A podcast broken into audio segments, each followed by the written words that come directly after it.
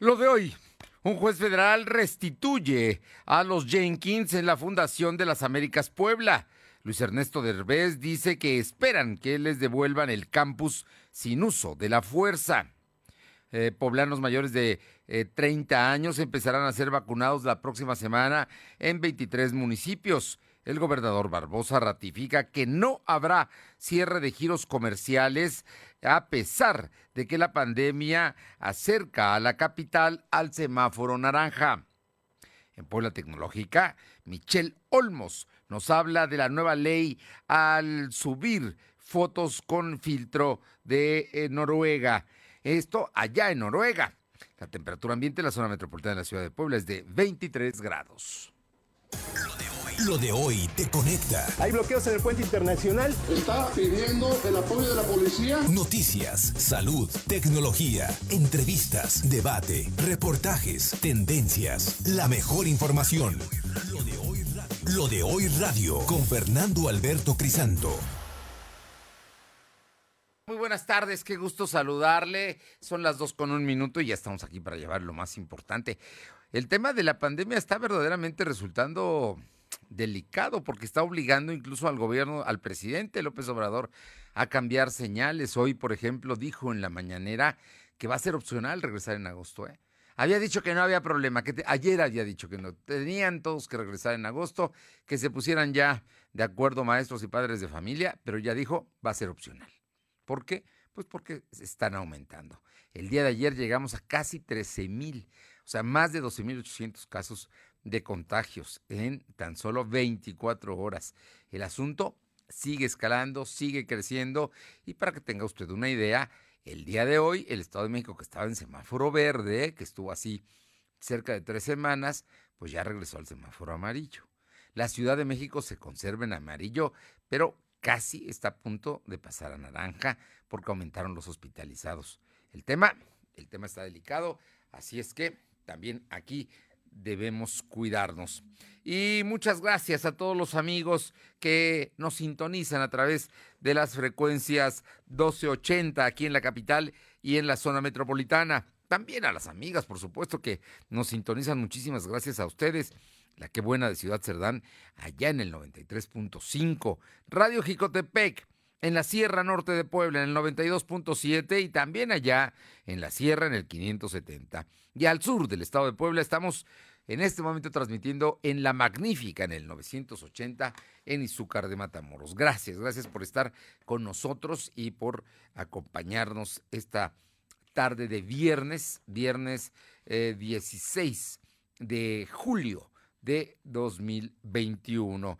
Y bueno, sabe usted perfectamente que nos puede encontrar a lo largo del fin de semana, todos los días, estamos las 24 horas eh, llena, dándole la información de lo que acontece a través de la plataforma www.lodehoy.com.mx y en redes sociales, en Facebook, Instagram, Spotify, Twitter, estamos como LDH Noticias. Además, también tenemos un canal en YouTube que es LDH Noticias. Suscríbase y ahí va a poder tener acceso a todos los materiales que nosotros subimos. Uno de ellos es este espacio, lo de hoy radio. Y vamos de inmediato al tema eh, del día. Es, un tema que esta mañana la Universidad de las Américas Puebla, que como usted sabe está en un conflicto, bueno, pues legalmente un juez federal determinó restituir a la familia Jenkins como patronos de la Fundación Universidad de las Américas Puebla. Con ello, designan, así lo establecen sus reglamentos,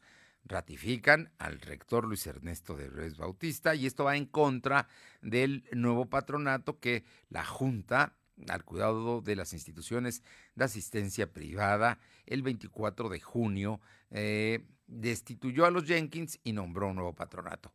Bueno, pues ahora dicen que ese patronato no opera, no es legal y entonces pues lo que procede es que regresen los bienes.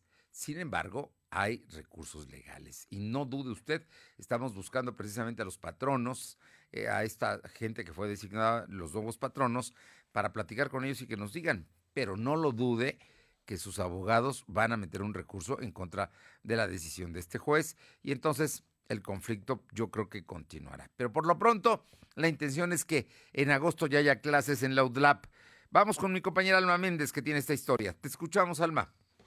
Gracias, Fernando. Muy buenas tardes a ti y a todo el auditorio de Lo de hoy. Pues como bien comentas, el rector de la Universidad de las Américas, de Ernesto Derbez Bautista, dio a conocer que un juez federal otorgó una suspensión provisional y ordenó la restitución del patronato encabezado por Margarita Jenkins, por lo que queda invalidada la, la designación de Armando Ríos como rector. Cabe mencionar que dicho resolutivo es el 1029 eh, diagonal 2021 del Juzgado Federal Tercero del Distrito en materia del campo del amparo civil, perdón, administrativa y de Trabajo y Juicios Federales. Y bueno, pues el rector Derbez acusó que tras la resolución provisional de este juez se ha estado amedrentando a gente del campus, por lo que pidió el cese de este hostigamiento. Eh, finalmente dijo que, eh, bueno, sí llamado a la devolución del campus y el desbloqueo de cuentas bancarias y confió que para la próxima semana tanto el nuevo patronato, así como Armando Ríos Peter, la policía auxiliar y la seguridad privada recién contratada salgan de la institución. Pero eso es parte de lo que comentó en rueda de prensa.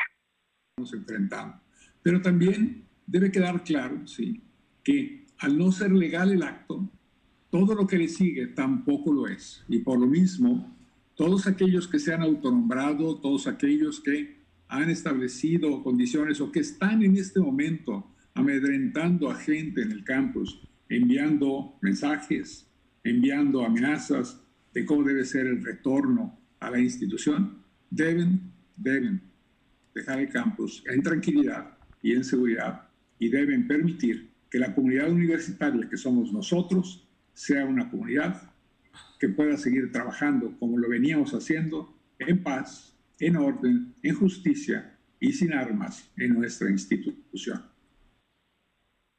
comentarte, Fernando, que eh, eh, señaló que están listos para el regreso a clases, como ya comentabas, en el mes de agosto de manera presencial o en línea, dependiendo de las condiciones en las que se encuentre en ese momento el semáforo epidemiológico. Y bueno, pues cabe mencionar, Fernando, amigos del auditorio, que ya buscamos al secretario del nuevo patronato, Adalberto Ramos, sin embargo, nos comentó que están analizando su postura y estaremos en espera de la misma. La información. Todo indica que ellos también van a impugnar, van a utilizar los recursos que la ley les permita para decir que ellos son los designados legalmente y yo creo que la Junta de, Gobierno, la Junta al Cuidado de las Instituciones de Beneficencia Privada hará lo mismo por su parte. Oye, pero de esto de inmediato generó reacciones. Por lo pronto, mira, es un conflicto jurídico. Eh, Luis Ernesto Derbez dice que esto es definitivo y ya los, les volvieron a dar a ellos la razón jurídica. Ahora veremos qué es lo que pasa, porque hasta que no se agote el procedimiento, pues va a continuar la disputa, ¿no? Vamos, vamos a ver cómo se mueven las fichas en las próximas horas y el fin de semana. Por lo pronto, en este momento, Derbez es ratificado, los Jenkins son ratificados en la fundación, les deben devolver el campus, pero vamos a ver qué es lo que hace la contraparte, ¿no? Es, en eso andamos. Pero hay reacciones al respecto. Así es, Fernando, pues comentarte que el Consejo Coordinador Empresarial se congratuló por la ratificación de Luis Ernesto de Reyes Bautista como rector de la Universidad de las Américas, pues aseguró que ya habían vaticinado que esto se resolvería de una mejor manera en los tribunales y afirmó que la ley sí se está aplicando como debe ser en México, pues da certidumbre y certeza de que las inversiones pudieran seguir creciendo en la entidad poblana. El presidente Ignacio Lalcón eh, Rodríguez Pacheco dijo que dicha situación les preocupaba debido a que esta institución genera gran cantidad de empleos, los cuales generan economía economía en los municipios de San Andrés, San Pedro, así como en la capital poblana. Esto es parte de lo que nos comenta. generan mucha economía en San Pedro y en la ciudad de Puebla. Y bueno, siempre dijimos que eh, esperábamos que esto se resolviera de una mejor manera en los tribunales. Bueno, por lo que vemos que ya parece que hubo un, amparo en favor de ellos. este Y bueno, eso quiere decir que la ley sí se está aplicando como, como debe de ser en México, ¿no? Es una muy buena señal porque eso nos da certidumbre, nos da certeza de que las inversiones puedan seguir creciendo. La información, Fernando. Estaremos pendientes, ¿eh? porque va a seguir, van a continuar las reacciones. Por lo pronto, en el gobierno del Estado le puedo decir que ya se buscó a las fuentes probables, la Secretaría de Gobernación, a la gente de la Junta al Cuidado de las Instituciones de Asistencia Privada, pero dicen que todavía no tienen posición. Vamos a ver en qué momento sucede, pero algo va a haber en cuanto a reacciones a esta determinación de un juez federal. Vamos ahora con mi compañero Silvino Cuate para que nos comente porque pasando al tema de la pandemia, hoy una decisión importante tomó el gobernador y la dio a conocer. El asunto es que no habrá más allá de la situación de reducir el aforo, no habrá cierre de comercios y servicios. La decisión está tomada, así se cambien los colores de los semáforos. Te escuchamos, Silvino efectivamente esta mañana el gobernador Miguel Barroso Huerta informó que en esta tercera hora de contagios no se van a cerrar los comercios, pues se mantendrá pues, una posición de apertura con mucho cuidado respetando los aforos del 30%. El Ministerio Poblano dijo que el estado de Puebla está en color amarillo de, acuerdo al semáforo epidemiológico local, mientras que la zona metropolitana está a punto de cambiar a naranja por el alto número de contagios. Señaló que cuando la federación colocó a Puebla en verde como eh, el gobernador, señaló que pues era, importante el cambio de semáforo, sin embargo, las medidas siempre van a ser las que van a señalar el gobierno del Estado. Escuchamos parte de lo que mencionó el gobernador. Estamos en amarillo y la zona metropolitana, si sigue así, está a punto de pasar a ser naranja. Y si hay una crisis mayor, podemos regresar a rojo. Pero se los digo, no vamos a cerrar no vamos a cerrar. Vamos a mantener una posición de apertura con mucho cuidado, con muchos protocolos, con el 30% de aforo y con la contribución de lo que estoy seguro va a ser la respuesta de las poblaciones y los poblados. También comentarte que en otro tema, el gobernador aseguró que las preparatorias de los centros escolares se mantendrán, mantendrán la incorporación a la, con la Benemérita Universidad. A ver, a ver, a ver, no, no, antes de que pasemos a la incorporación, porque hay que decir que el día de hoy hubo una manifestación de padres de familia del centro escolar, eh, si no estoy mal, el Miguel Alemán Velasco, Miguel Alemán Valdés, que es el centro escolar de Cholula, de San Pedro Cholula, precisamente porque no quieren que se desincorporen las preparatorias de la BUAP las preparatorias de los centros escolares que están eh, incorporadas a la BUAP, no quieren los padres de familia que se incorporen y de eso también habló el gobernador esta mañana. Pero es muy importante eh, subrayar que el gobernador dice estamos en riesgo de llegar al semáforo amarillo y si esto se radicaliza es rojo, pero definitivamente no se cerrarán los comercios, se reducirá el aforo, pero no se van a cerrar, ¿cierto? efectivamente todos los comercios van a estar funcionando y recordemos que el decreto que se presentó esta semana pues no tiene un plazo específico en de cuándo se podría renovar, por lo que esto podría durar de manera permanente, Fernando. Bueno, y ahora, cuéntame lo que dice el gobernador de la incorporación de las prepas de los centros escolares a la Benemérita Universidad Autónoma de Puebla comentarte que el mandatario aseguró que las preparatorias de los centros escolares se mantendrán con la incorporación a la Benemérita Universidad Autónoma de Puebla por lo menos este año. El titular del Poder Ejecutivo explicó que esta decisión fue tomada hace semanas, sin embargo no se difundió la información, por ello se generó confusión sobre el tema. Detalló que la Secretaría de Educación Pública, el encargado de centros escolares es José Antonio Zamora, sin embargo no es eficiente en la información que se debe distribuir. Escuchamos parte de lo que mencionó. Yo le pido a la Secretaría de Educación y hay un encargado de centros escolares que actúe con eficiencia. ¿Cómo es que no lo saben las preparatorias? Si es una decisión que yo tomé hace mucho más de un mes, que se mantuvieran, que se mantuvieran las incorporaciones, que no se levantaran las incorporaciones, pues. Que por cierto, después se hablará de ello porque no sirve, es un desajuste en horarios, en tiempo, no sirve de nada. Si los señores padres de familia de las preparatorias piensan que porque están incorporadas tienen asegurados los muchachos. También comentarte que en otro tema, el mandatario anunció que visitará Jalapa, Veracruz el próximo martes 20 de julio para sostener una reunión con el mandatario de esa en el tema de seguridad. Fernando. Muy bien, gracias. Buenas tardes. Vamos con mi compañera Aure Navarro para que nos comente, porque hoy Sergio Salomón Céspedes, peregrina, expresidente municipal de Tepeaca y diputado local, eh, fue presentado ya como el coordinador de la bancada de Morena en el Congreso local y esto sin duda es el fortalecimiento de las posiciones del gobernador Barbosa.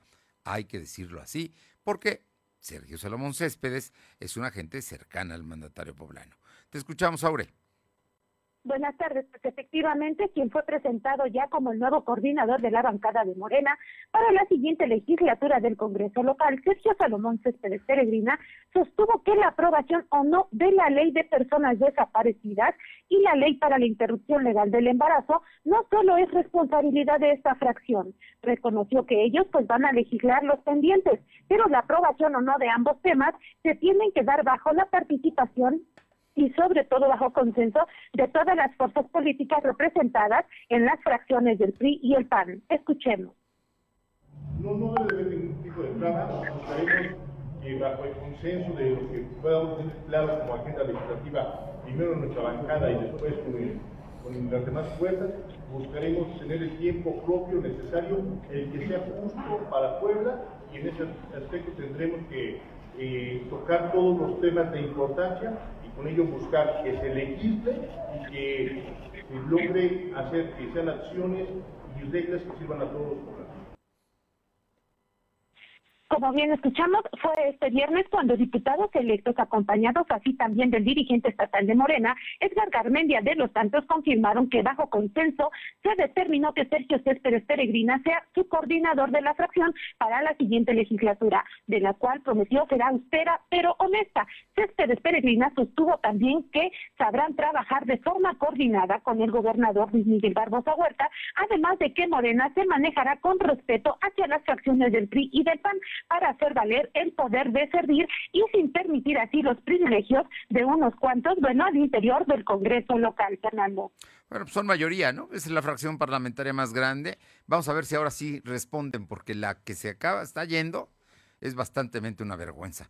Pero espero que Sergio Salomón le dé dignidad al trabajo del legislador. Ya fue diputado local Vamos a ver, o esperemos que todo sea para bien y que las cosas marchen bien. Además, Morena dejó pendientes como el tema del aborto y como el tema también de los desaparecidos y el de eh, el tema del agua potable para Puebla, ¿no? Que había sido un compromiso de Morena y que no se le, ni siquiera se tocó, vamos, ni siquiera se habló del tema. Pero Sergio Salomón es el coordinador de Morena en el Congreso local y seguramente el presidente de la Junta de Coordinación Política, la JUCOPO, en la Cámara de Diputados. Muchas gracias.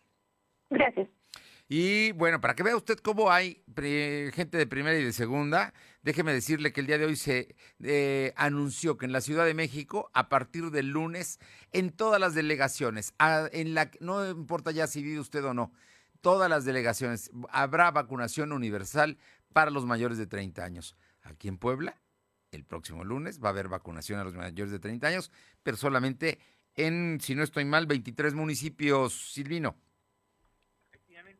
primera vez van a vacunar a personas de 30 a 39 años en Puebla. La jornada comenzará a partir del 19 de julio en 23 municipios de la entidad. Para ello se instalarán 37 centros de atención. Así lo informó el secretario de Salud José Antonio Martínez García. Además de las personas de 40 a 50 años y más, hay dos mujeres embarazadas que pertenecen a estos municipios recibirán la segunda dosis para completar el esquema.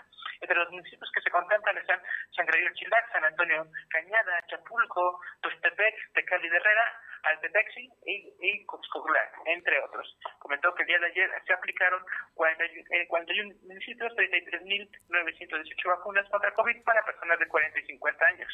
Cuestionado sobre si tiene identificado el porcentaje de la población que no puede vacunarse, el secretario explicó que la dependencia de su cargo identificó que el 20% de cada grupo de edad que asista a vacunarse que tendría que asistir a vacunarse no va, solamente acude el 80%.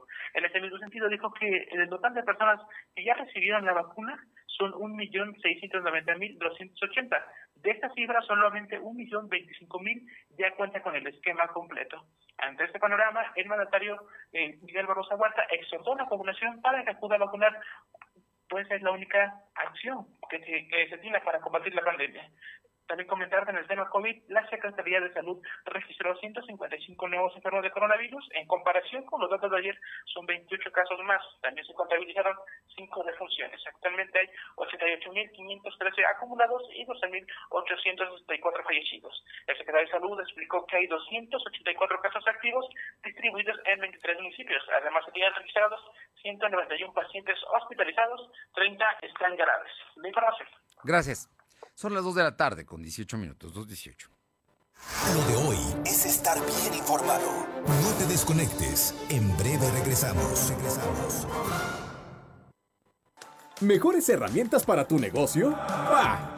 Contrata el nuevo paquete de Megacable para tu empresa, con internet ilimitado y dos líneas de teléfono fijo para que siempre estés conectado, juntos a un superprecio. Va, de Megacable Empresas. Siempre adelante contigo. 33 96 90 0090. Tarifa promocional.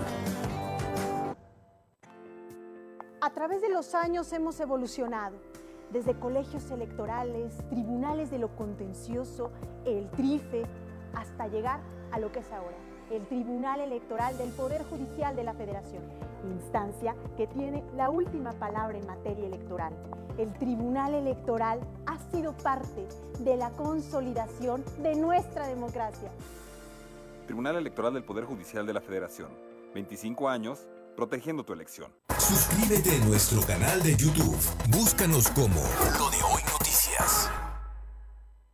Somos la mejor red de telecomunicaciones en México para tu negocio. Conecta tus oficinas y sucursales con la red más poderosa de servicios a través de conexiones de Internet o redes privadas virtuales. Con la máxima velocidad de conexión de hasta un gigabit por segundo. Descubre la red que tu negocio estaba esperando. Metro Carrier Evolution 3396 96000. Los fines de semana son de Coppel. Aprovecha hasta 20% de descuento en llantas y acumuladores. Hasta 15% en las mejores marcas de bicicletas. Además, hasta 30% en equipaje de viaje. Ya es tiempo de vacacionar con tu crédito Coppel. Mejora tu vida. Coppel. Válido al 18 de julio. Consulta productos participantes en tienda y coppel.com. Lo de hoy es estar bien informado. Estamos de vuelta con Fernando Alberto Crisanto. La tecnología es lo de hoy. Mantente conectado. Bien, y todos los viernes es un gusto eh, presentar a Michelle Olmos, consultora en redes sociales. Michelle, que sabe mucho del tema, el día de hoy en Puebla Tecnológica, Michelle Olmos nos habla de la nueva ley al subir fotos con filtro en Noruega. Michelle, muy buenas tardes. Amigos de lo de hoy, ¿cómo están? Como siempre me da pues, muchísimo gusto con un rostro más afilado y pues tenemos un súper tema imperfección, de nosotros a veces más no delgado, a veces presionados o intimidados por los estándares de belleza tan altos que hay de los famosos influencers o personas influyentes en las redes sociales y sobre todo en Instagram.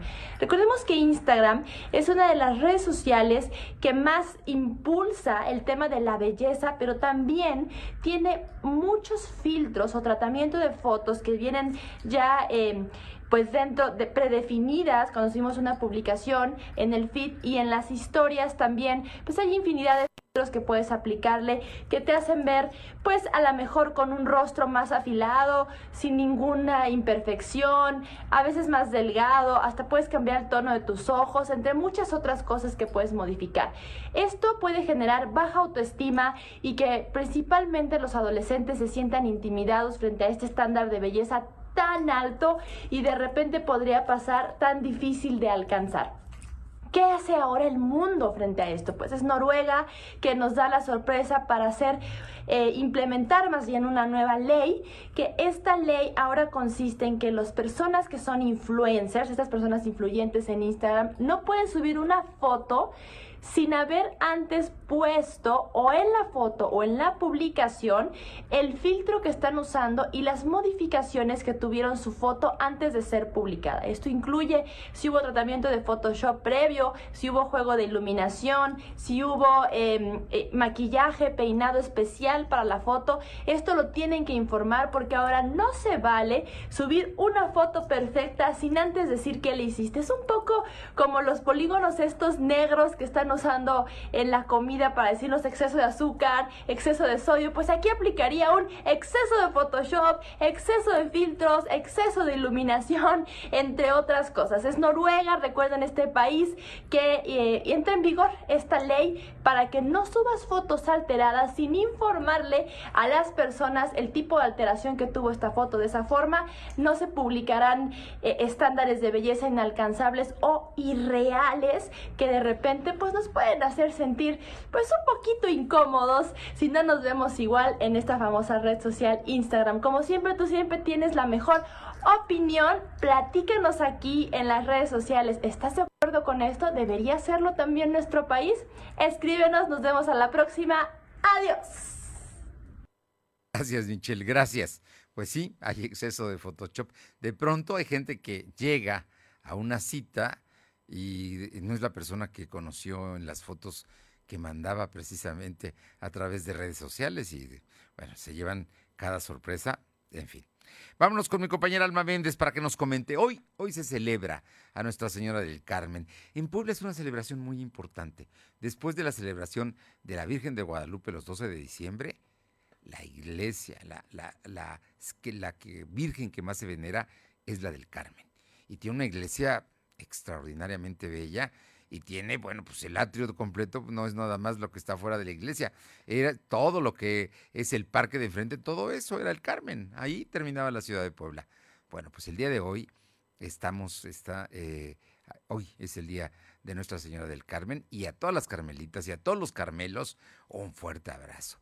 Y por supuesto, hay celebración restringida, pero hay celebración, Alma comentarte que cerca de un centenar de personas realizaron desde temprana hora una fila en el Templo del Carmen, ubicado en la 16 de septiembre y 17 Poniente, donde para poder ingresar tuvieron que pasar un filtro sanitario para escuchar la misa de las 10 de la mañana y donde además se pudo seguir por redes sociales mediante el perfil Voluntarios RM Puebla. Cabe mencionar que el aforo para el templo es del 30% con los protocolos de sanidad. Por su parte, la Arquidiócesis de Puebla reiteró que no se realizaría ninguna actividad festiva dentro del templo ni el tradicional pase por debajo del manto. Además de que no hubo las tradicionales mañanitas y el arzobispo de Puebla, Víctor Sánchez Espinosa, no realizó ninguna misa en ese templo. Y bueno, pues también se descartó la organización de Carmen ni verbena popular de parte de los padres eh, carmelitas y cabe mencionar que las calles de los alrededores se mantuvieron cerradas por parte del de, eh, tránsito municipal a modo de evitar que eh,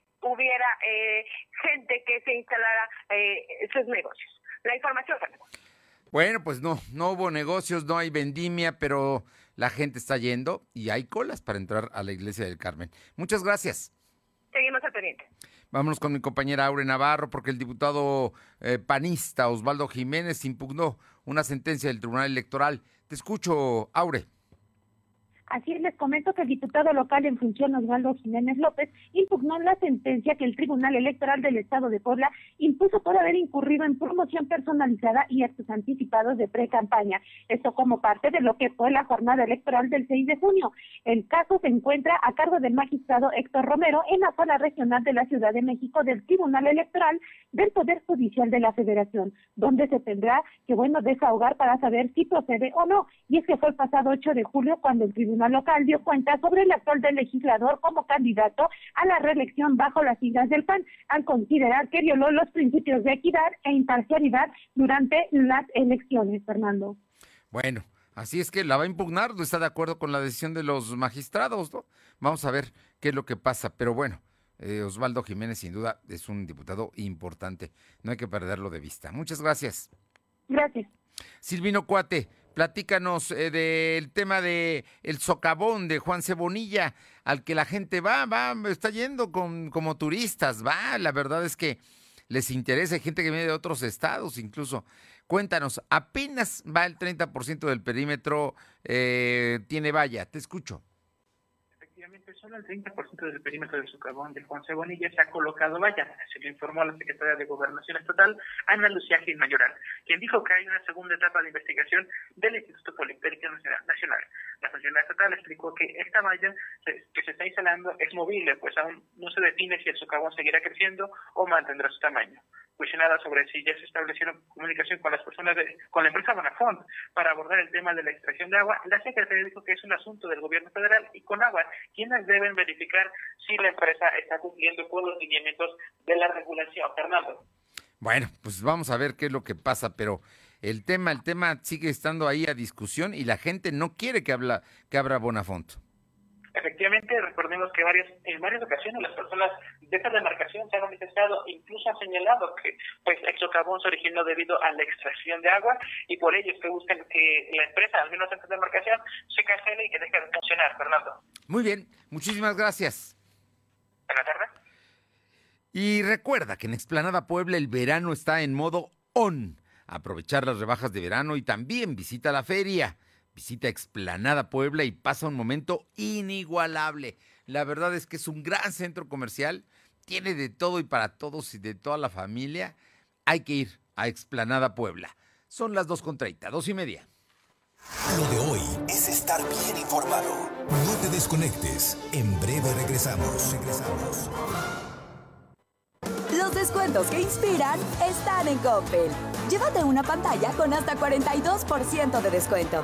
Encuentra la mayor variedad de modelos y marcas que inspiran a divertirse a lo grande. Mejora tu vida. Coppel. Vigencia del 3 al 31 de julio. Consulta códigos participantes en tienda y coppel.com. Lo de hoy eres tú. Tu opinión nos interesa. Deja tu mensaje vía WhatsApp al 2223 2375 83. Comparte tus imágenes y tus reportes por Telegram al 2223 2375 83 su desempeño laboral y profesional. Igualdad de mujeres y hombres está incluida en la Constitución, las leyes y en todos sus derechos. Es obligatorio el acceso paritario de las mujeres a los cargos públicos. En la 64 legislatura, el Senado aprobó leyes y reformas de igualdad de género y paridad. También para asegurar a niñas y mujeres una vida libre de violencia y de abuso en todas sus formas. Senado de la República. Cercanía y resultados.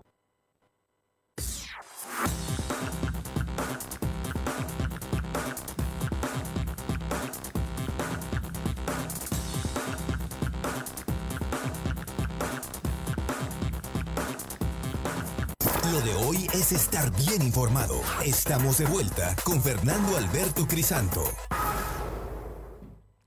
Y vamos al Congreso del Estado, concretamente a la parte posterior del Congreso del Estado, allí en la 3 Poniente, ahí por donde tiene una salida B el Congreso. Bueno, vamos porque ahí hay, desde ayer, lleva más de 24 horas, un plantón de familiares de los desaparecidos en Puebla y es que quieren que les cumplan los diputados que ya dijeron que no les van a cumplir, pero ellos van a insistir y están ahí bloqueando, eh, están con casetas, ahí durmieron, ahí amanecieron y ahí siguen, Aure. Efectivamente, familiares que forman parte del colectivo La Voz de los Desaparecidos montaron frente a la puerta trasera del Congreso local, como bien lo decía Fernando, pues un plantón indefinido, en espera de que diputados pongan fecha, lugar y hora para una sesión extraordinaria y aprobar así la ley de personas desaparecidas para el Estado de Puebla. Si bien la protesta inició como ayer dábamos cuenta, pues la mañana de este viernes, mujeres en su mayoría amanecieron en casas de campaña sobre la calle Tres Poniente. En voz de María Luisa Núñez Barajas, recriminaron que para los diputados sea más importante caer en el cinismo y descaro de sesionar para aprobar temas como el Chile en Nogada como patrimonio cultural y llamar para esto pues al gobernador Luis Miguel Barbosa Huerta de todo para asuntos de interés social. Escuchemos. Los que salieron ayer desgraciadamente no son mayoría. Hoy para nuestra desgracia a mí no me importa de qué partido sean. Nosotros no tenemos conflicto ni alianza con partido político alguno. Nosotros solo defendemos por nuestros desaparecidos y por las familias en búsqueda. Eh, pero ayer los diputados que salieron son de las bancadas minoritarias y que no, que por más que se unan todos, no depende de ellos convocar a una extraordinaria, porque hoy quien debe convocar a una extraordinaria es Nora Escamilla. Como bien escuchamos del aparente acuerdo al que llegaron con los diputados Mónica Rodríguez de la Vecchia, Jonathan Collantes, Estefanía Rodríguez, Marcelo García Almaguer y Abundio Sandré, Luisa Núñez Barajas reconoció que ellos al ser minoría pues no tienen la fuerza para convocar a esta sesión extraordinaria que pide el colectivo, por lo que exigen a los legisladores morenistas como Nora Merino Camilla, María del Carmen Cabrera, Tonantzin Fernández y a María del Carmen Saavedra, pues a dar eco a la exigencia del colectivo y así ya se realice esta sesión extraordinaria donde buscan que apruebe el proyecto que el colectivo presentó precisamente para la ley de personas desaparecidas en el estado de Puebla. Bueno. El tema es que lo han insistido, tienen semanas, han marchado, han hablado con los diputados, ha habido foros para discutirlo y no les cumplieron. Y hoy está la molestia que ya se fueron a plantar ahí afuera y los diputados, ¿sabes qué? Van a salir de vacaciones.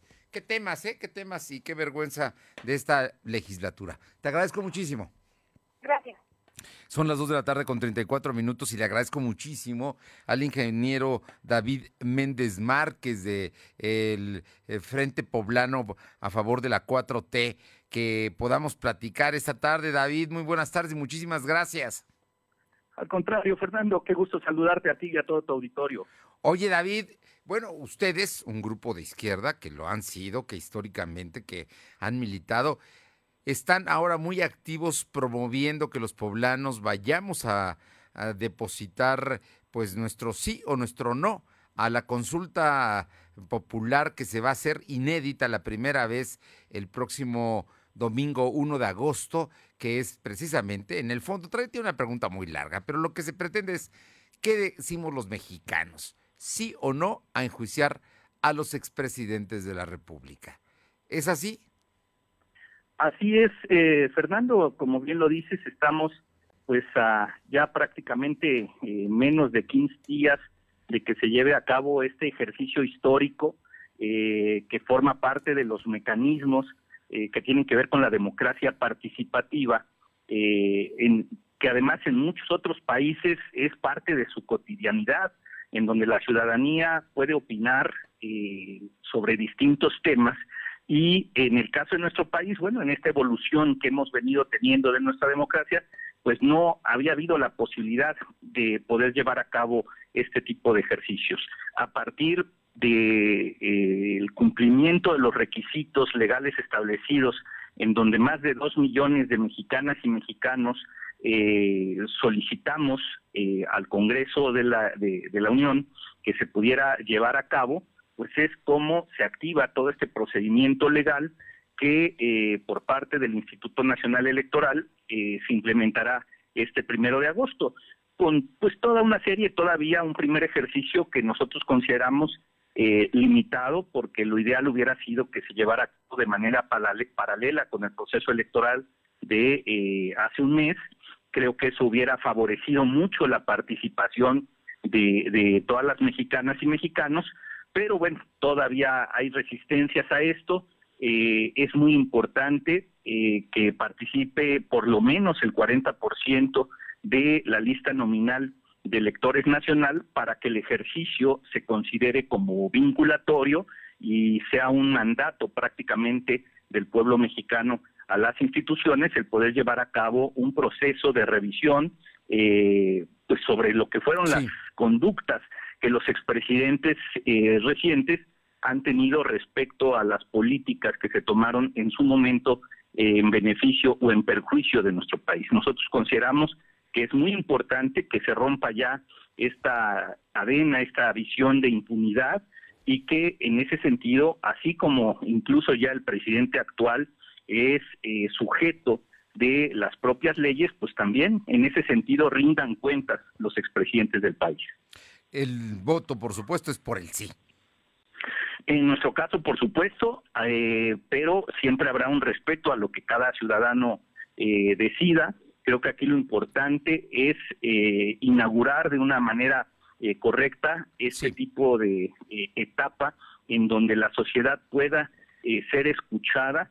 Recordemos que durante muchos años, si algo caracterizó a los gobiernos de corte autoritario era pues esta incluso frase célebre que conocimos de ni los veo ni los oigo, ¿no? Entonces creo que hoy la sociedad exige mecanismos de participación en donde el gobierno tome en cuenta justamente lo que es la voluntad de las personas y eh, no solo sea a través de la eh, pues representatividad que ejercen eh, los distintos espacios a través de eh, los propios partidos políticos, las representaciones en las cámaras, sino que se empiece a utilizar este tipo de eh, democracia directa para eh, poder llevar a cabo la voluntad del pueblo. Creo que es en ese sentido que nosotros estamos promoviendo que la gente participe.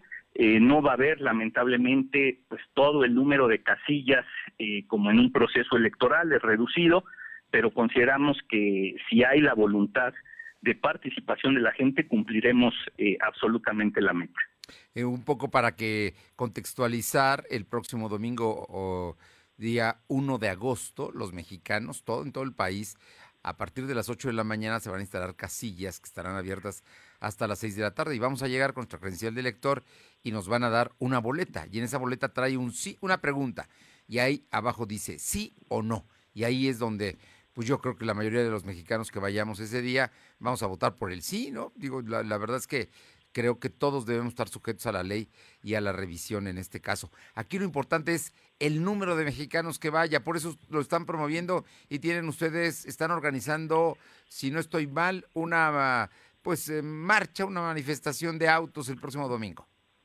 Así es, Fernando, estamos ahí eh, organizando una caravana vehicular, invitamos a todos aquellos que se quieran sumar en la ciudad de Puebla, así como se están llevando a cabo en distintos municipios del estado, en plazas públicas, en colonias, eh, a través de la propia organización ciudadana.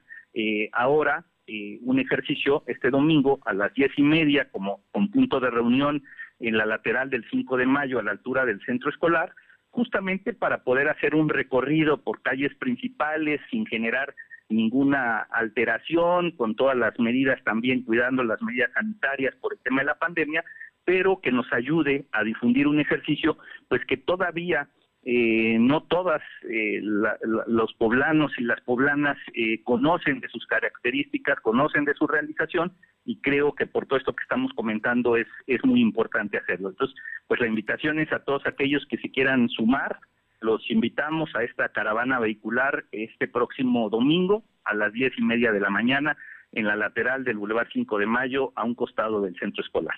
Oye, y si y en caso de que no pudieran por alguna razón ir, a donde sí tienen que ir o a donde debemos ir los poblanos es a votar el 1 de agosto.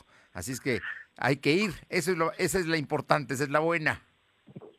Pues sobre todo que estamos inaugurando las generaciones que hoy nos está eh, tocando eh, ser testigos y actores de todo este proceso de cambio importante en la vida pública de nuestro país, pues eh, nos está eh, tocando poder participar en, eh, en, eventos inéditos, como bien decías tú al principio.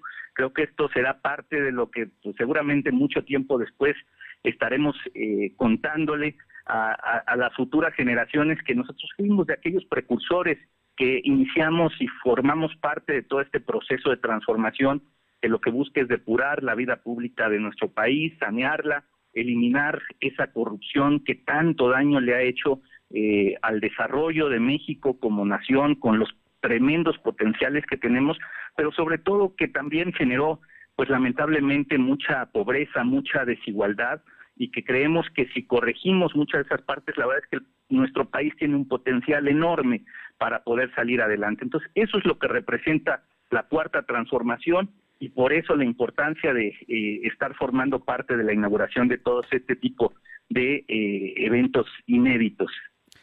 Pues como siempre un gusto escucharte, David Méndez Márquez, ingeniero, dirigente del Movimiento Poblano por la Cuarta Transformación. El domingo tenemos cita para ir a la caravana automovilística a las 10.30 en el Centro Escolar Niños Héroes de Chapultepec, ahí a la altura de lo que es el Boulevard del 5 eh, de Héroes del 5 de Mayo. Y, por supuesto, la otra, la invitación para ir a votar el próximo domingo 1 de agosto a las urnas, que además va a estar fácil porque uno entra a la página del INE y uno pone el número de su sección y ahí le dicen la dirección a donde tiene que ir a votar. Así es, Fernando. Pues David, te mando un fuerte abrazo. Igualmente, Fernando, un gusto siempre saludarte. Gracias, muy buenas tardes. Son las 2 de la tarde con 43 minutos, 2 con 43. Vámonos con mi compañera Aure Navarro para que nos comente. Eh, tenemos información de la Comisión Permanente del Congreso. Está, vámonos antes con Alma. Alma Méndez, este viernes, bueno, ya tenemos, ya hay respuesta del gobernador que no van, no van a quitarle eh, este año la incorporación al centro escolar, a los centros escolares, concretamente a las prepas, la incorporación a la BUAP. Eh, pero hoy, hoy se manifestaron los padres de familia en Casaguayo. Te escuchamos, Alma. Así es, Fernando, pues comentarte que este viernes un grupo de padres de eh, estudiantes del centro escolar Miguel Alemán, eh, que se encuentra ubicado en San Pedro Cholula, se manifestaron en las inmediaciones de Casaguayo para solicitar que no se desincorpore la preparatoria y bueno, de la UAP. Eh, los quejosos solicitaron al Ejecutivo eh, que atienda su petición para que no se desincorpore la preparatoria de la máxima casa de estudios, por lo que esperan que les dé una pronta respuesta para que los estudiantes puedan continuar con sus estudios el próximo ciclo escolar. Y es que aseguran que esta escuela tiene un buen nivel educativo, por ello desean que permanezcan así, pues el caso contrario tendrían que buscar un espacio a sus hijos, pero debido a la situación escolar y de la pandemia, admiten que no será fácil. La información, Fernando. Bueno, así es que que no se preocupen, sus hijos van a estar, eh, seguirán en el Centro Escolar Lázaro Cárdenas en su preparatoria y van a seguir eh, reconocidos y con el diploma, el certificado que entrega la UAP.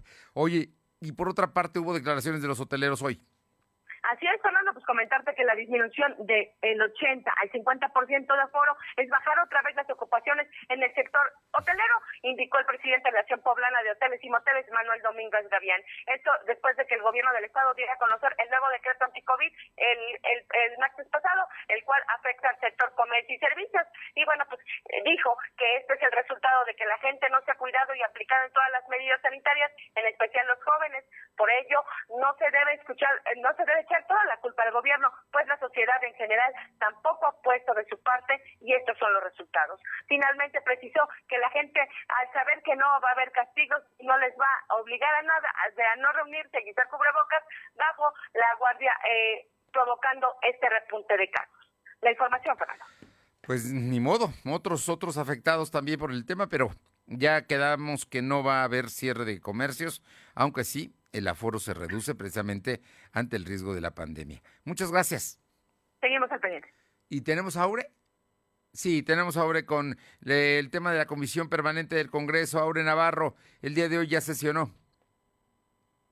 Así es, Fernando, te comento que en comisión permanente del Congreso local, la cual fue instalada este viernes, pues se aprobó exhortar a los 217 municipios para que realicen campañas de sensibilización sobre el reciclaje. La diputada Mónica Lara documentó que en Puebla durante el 2020 a diario se llegaron a generar hasta 5.991 toneladas de desechos sólidos, de las cuales dijo solo el 40% fue recolectada y del resto se desconoció simplemente su destino. Expuso que los materiales orgánicos tardan hasta cuatro semanas en degradarse el papel hasta un año, los chicles hasta cinco años, mientras que, mientras que el aluminio hasta 10 años, los plásticos 150 años, las botellas plásticas 750 años y todo el vidrio hasta 4000 años, razón por la cual pidió a los 217 ayuntamientos pues que deben impulsar así el reciclaje. Lo anterior, como bien decía, se expuso como parte de los trabajos que ya se desarrollaron este viernes tras haber quedado instalada la comisión permanente. Esto de haber entrado pues la actual legislatura en el periodo ya de receso,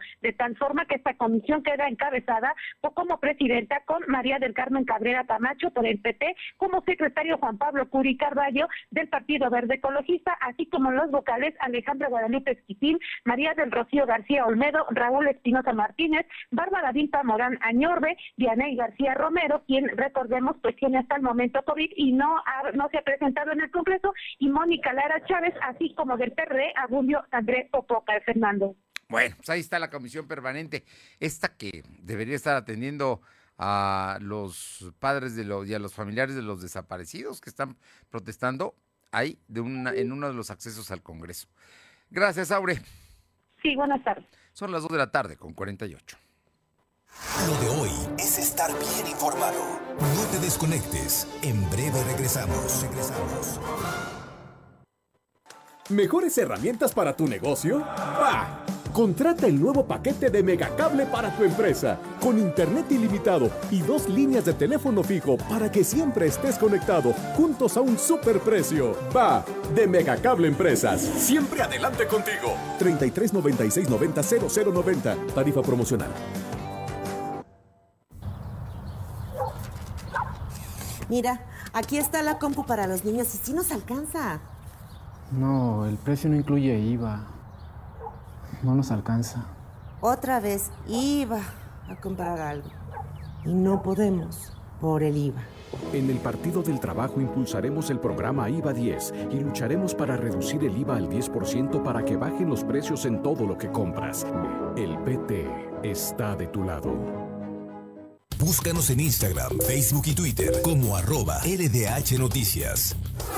Ahora con Gas del Atlántico, tú pones el precio. Porque entre más litros cargas, más ahorras. Si tus pedidos de gas LP estacionario son mayores a 100 litros, pregunta a tu vendedor o al 271-747-0707 para conocer más del programa. Y si aún no cuentas con el servicio gratuito de envío de nota digital, solicítalo para que puedas verificar que lo que cargas es lo que pagas. El beneficio de precio diferenciado aplica en cada carga y no es acumulable. Gas del Atlántico.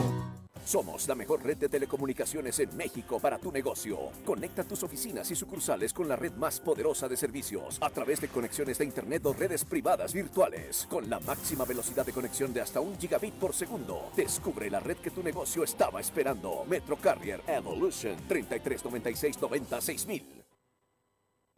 Lo de hoy es estar bien informado. Estamos de vuelta con Fernando Alberto Crisanto. Arriba el telón. El show está por comenzar.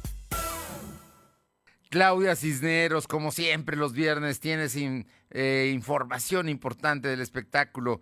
oye, por cierto, que el día de hoy dos películas mexicanas fueron galardonadas en Cannes, allá en Francia, ¿no? Y, creo que, pues, hay que celebrar que el cine mexicano está, está haciendo cosas eh, notables. Pero bueno, vayamos a otros temas del espectáculo también. Te escuchamos, Claudia. Buenas tardes a todos. Sí, efectivamente, como bien comentas, la verdad es que hemos tenido muy buenas representaciones en Cannes. Dentro de ellas, bueno, pues vamos a ver este a la civil, ¿verdad? Con eh, Arcelia Ramírez, que pues está dando mucho, mucho de qué hablar y que ya se está siendo esperada en las salas de arte. Pero como bien comentas, también tenemos otro tipo de informaciones. Todos, eh, pues, eh, conocemos lo que es el Latin Grammy, la entrega de premios anuales, destacados a lo mejor de la música, pero poco sabemos de su fundación cultural que año con año hace diferentes acciones entre ellas entregar becas, Fernando, a pues a diferente gente de todo el mundo mediante una selección donde incluso participan también los artistas. Y este año, bueno, pues ya se entregaron más de 30 becas, entre estas la que, bueno, pues este es, llamémosla así con mancuerna con el cantautor Juanes, es la beca llamada también Prodigio Juanes, se le entregó al puertorriqueño Javier Citrón, y bueno, pues son otras eh, becas más donde también vamos a ver a diferentes este, mexicanos. Aquí lo importante de las becas es de que se les pagan sus estudios en la escuela de música que cada quien elija, no hay ninguna imposición. Por lo tanto, yo creo que pues sí, sí es interesante resaltar que no solamente son los premios que conocemos a lo mejor de la música, sino que también hay causas altruistas que valen la pena, Fernando. Así es, vale la pena y, y qué bueno que lo comentas. Oye, ¿y qué más tenemos? Bueno, pues es, viernes, fin de semana, y de verdad que en la cartelera entró de todo. Tenemos, por ejemplo, una película francesa que perteneció al Tour de Cine francés del año pasado, Alguien en algún lugar del mundo, un drama mezcla con comedia, en donde pues vamos a ver las relaciones de pareja que pues no, no son nada fáciles como lo sabemos. También si les gusta el terror, El Lago de los Muertos y una comedia mexicana con el mesero. Pero vamos a resaltar animación y aventura al máximo con Space Jam, una nueva aventura, donde pues vamos a ver a los campeones de la NBA, que pues se van a, mezclar en todo este espacio digital con la banda de indisciplinados de los Looney Tunes encabezadas por Lucas y Box Bunny, pues en todo un campeonato que nos va de verdad a deleitar, principalmente por los efectos especiales que son muy buenos y que es una película que también tiene un mensaje familiar muy interesante, Fernando. No, bueno, pues hay, hay cosas que hay ver al, al cine, aprovechar, ¿no? Con todo y que hay restricciones y ya quedamos que al 30%, pero se puede ir. Oye, pero donde también se puede ir es al Autocinema Escaleta. Platícanos. Sí, así es. Nuestros amigos de Autocinema Escaleta, que están ubicados en el Boulevard Interamericano 5902 de San Andrés Cholula, como una ubicación, bueno, pues obviamente este, está lo más de Angelópolis. Nuestros amigos nos están regalando cinco pases de auto para que vaya a disfrutar la familia, los amigos de su cartelera de fin de semana. Nuestros amigos que nos escuchan solamente tienen que mandar un mensaje al WhatsApp 22 22 38 18 11 y decir que quieren ir a Autocinema Escaleta a disfrutar de una experiencia diferente que vale también muchísimo la pena. Y créeme que cuando llueve Fernando se disfruta creo que más. Bueno, pues hay que ir, pero además eh, los pases precisamente son cinco pases. Usted va con su unidad, con su vehículo y puede ir pues, con cuatro personas, ¿no? Sin problema, para, para incluso protegiéndose y todo para que eh, en este momento es una forma de entretenimiento que vale mucho la pena el autocinema Escaleta. Sí, totalmente de acuerdo y de verdad que, que van a disfrutar muchísimo. Gracias, Claudia. Buen fin de semana. Bonito fin de semana a todos. Gracias. Y vámonos con mi compañera Caro Galindo, Aguajotzingo. Caro, muy buenas tardes. Fernando, buenas tardes a ti y un auditorio. Decirte que Giratados de San Andrés Villacatitla, pues están viendo una luz al final del túnel que resulta cerca de la Secretaría de Turismo les autorizó la apertura del centro ecoturístico Ecocay, donde se, hace el avistamiento de luciérnagas durante los meses de junio a agosto. Decir que están esperando ya la visita pues de turistas tanto nacionales y de la región para que puedan visitar este centro se cuenta con todas las medidas establecidas por la Secretaría de Salud para poder operar. Oye, muy bien, este, te estoy diciendo Huejotzingo, pero está muy cerca de Huejotzingo. El verde es el verde. Hay una desviación, agarra uno precisamente la carretera federal a San Martín Texmelucan, de Puebla a San Martín, y hay una desviación que dice el verde, y ahí uno va subiendo y ahí sales a San Andrés Guayacatitla para ver precisamente el gran espectáculo que son las luciérnagas. Sí, Fernando, decirte que amas de casa de la región ofrecen diversos antojitos para que la gente que arriba pues pueda comer algo rico. Y pues ahí está la invitación de los ejidatarios de San Andrés de Guayacatitla, esto para finalidad de reactivar la economía local. Perfecto. Oye, muy bien. ¿Todos los días a partir de qué hora? Todos los días a partir de las 5 de la tarde puedo hacer el ingreso. Recordar que hay descuentos los días lunes, martes y jueves al 2 por 1 para que la gente lo tome en cuenta. Muy bien. Oye, y por otra parte, ¿qué parece que la Policía Municipal de Huejotzingo ya está haciendo su chamba? Sí, aseguró a dos sujetos que dejaban a bordo de una de dos unidades que fueron recuperadas y que contaban con reporte de robo. Esta donde viajaban estos sujetos había sido reportada en el Estado de México. Eh, se hizo la detención tras una persecución por calles del municipio. Bien, eh, muchas gracias, Caro. Buenas tardes. Muchas gracias. Vámonos con Paola Aroche, Atlisco, Puebla. Cuéntanos, Paola. Bueno, bueno, Paola Roche.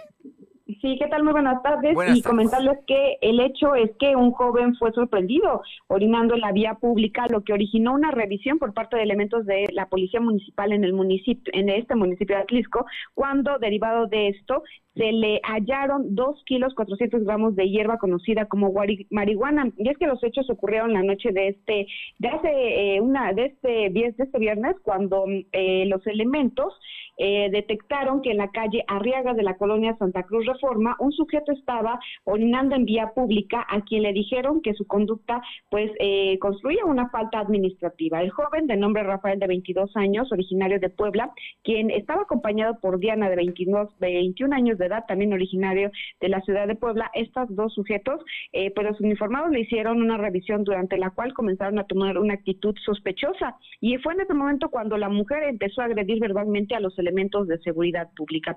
Producto de esta revisión, a la pareja se le encontró una bolsa de plástico color negra y otras bolsas más con, eh, con una mochila eh, color verde, las cuales contenían marihuana con un peso de 2 kilos 400 gramos, motivo por el cual se les detuvo y fue, fueron puestos a disposición de la gente del Ministerio Público por probables delitos contra la salud llevaban dos kilos de marihuana narcomenudistas, ¿eh? no era para consumo personal. Así es que eso es ilegal y me, pues ya están eh, procesándose estos, estos jóvenes de Puebla que estaban en Atlisco. Gracias. Buenas tardes. Vamos con mi compañera Luz María Sayas a Tehuacán. Luzma, tenemos poco tiempo, pero es importante lo que nos vas a comentar. Así es, Fernando. Muy buenas tardes para ti, nuestros amigos de lo de hoy. Te comento, comento que en Tehuacán, Puebla, Asunción N, de 68 años de edad, pierde la vida este jueves, lamentablemente, al empujar su vehículo marca Renault. Al registrar una falla mecánica, se le apaga en el camino de terracería conocido como el Via Crucis de la colonia Resurrección. Se baja, lo empuja de reversa. Al estarse en una pendiente, el vehículo baja con gran rapidez, no le da tiempo retirarse. Las consecuencias fueron fatales. Al lugar llegaron servicios de emergencia y elementos de seguridad pública ya nada pudieron hacer, fue declarado muerto. Así también llegó el personal de la Fiscalía General del Estado para hacer el levantamiento del cadáver y trasladarlo al CEMEJO para practicarle la necropsia de ley. Lamentable los hechos solo por una falla mecánica. Hasta aquí el reporte, Fernando. Regreso contigo.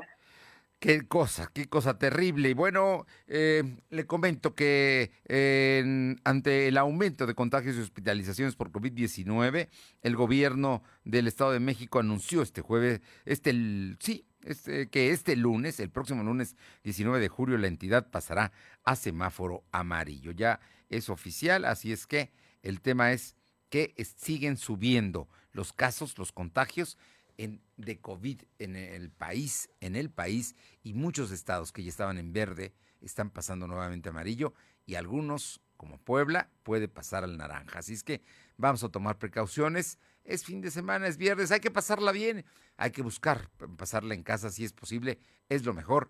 Por lo pronto, cuidémonos.